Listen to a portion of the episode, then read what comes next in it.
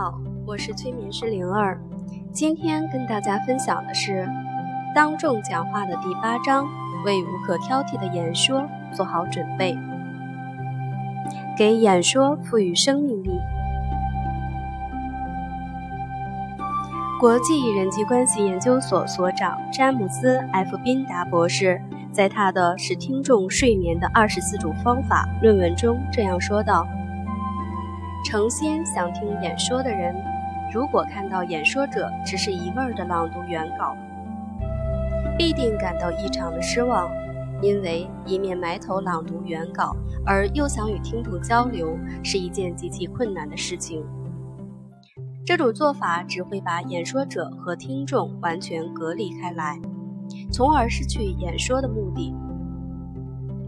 如果想让听众确实了解演说内容，可以复印讲稿分送给听众，但演说者切勿手捧讲稿一字无误的朗读，否则绝对无法达到自我推销的效果。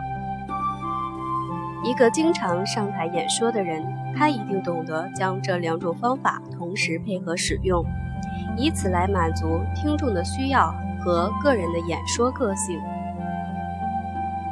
为了使演说获得成功。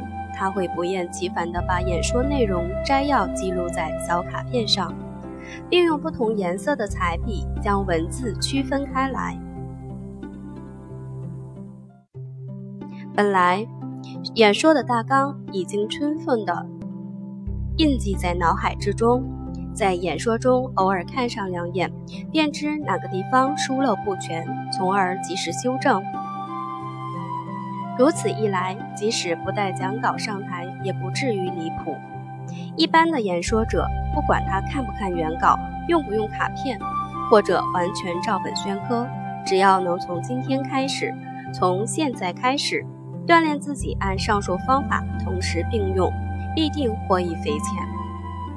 朗读原稿时的演说是最差劲的演说，除非万不得已，千万不要朗读原稿。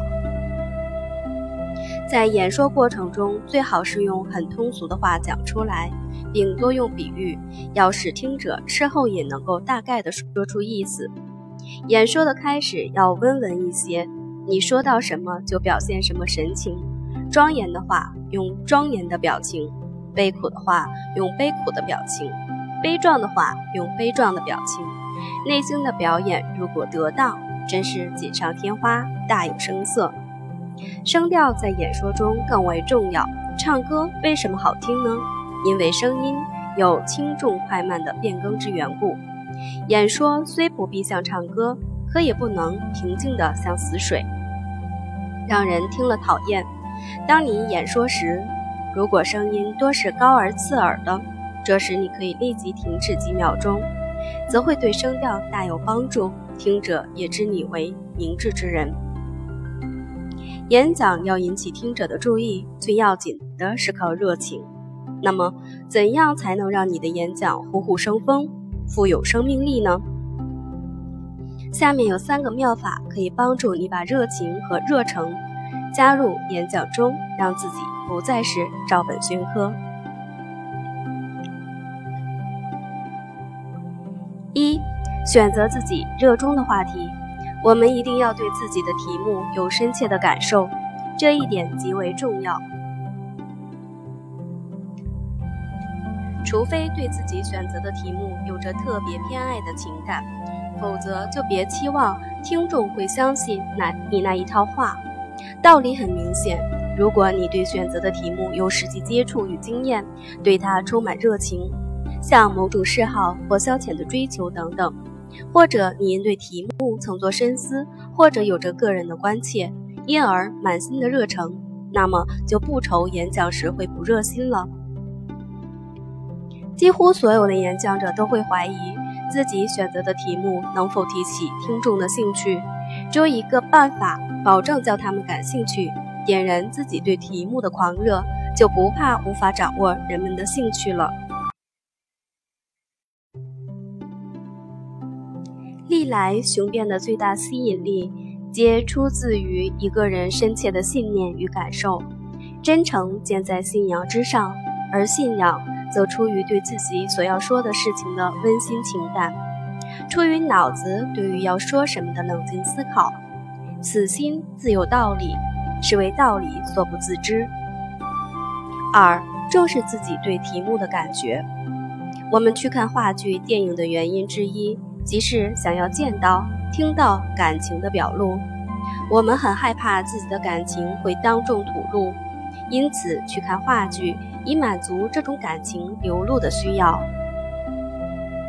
因此，在进行演讲，你便会依着自己倾注谈话中的热心程度而表现出自己的热情与兴趣。不要抑制自己真诚的情感，也不要在自己真实感人的热情上头加个笔，加个闭气阀。让听众看看你对谈论自己的题目有多热诚，如此他们的注意力便在你的掌握之下。三，表现热烈，你便会感到热烈。当你走上台去要对听众演讲时，应是满心期盼的神态，而不是像个要登上脚架的人。轻快跳跃的脚步，也许大部分是装出来的，可是却会为你制造奇迹。便会令听众觉得你有自己非常热切想要谈的事情，就要开简腔，深深呼吸一下，不要靠着家具或者是讲桌，头抬高，下颌扬起，你就要告诉听众一些有价值的事情，因此你全身每一个部分都应该清楚无误的让他们知道这一点。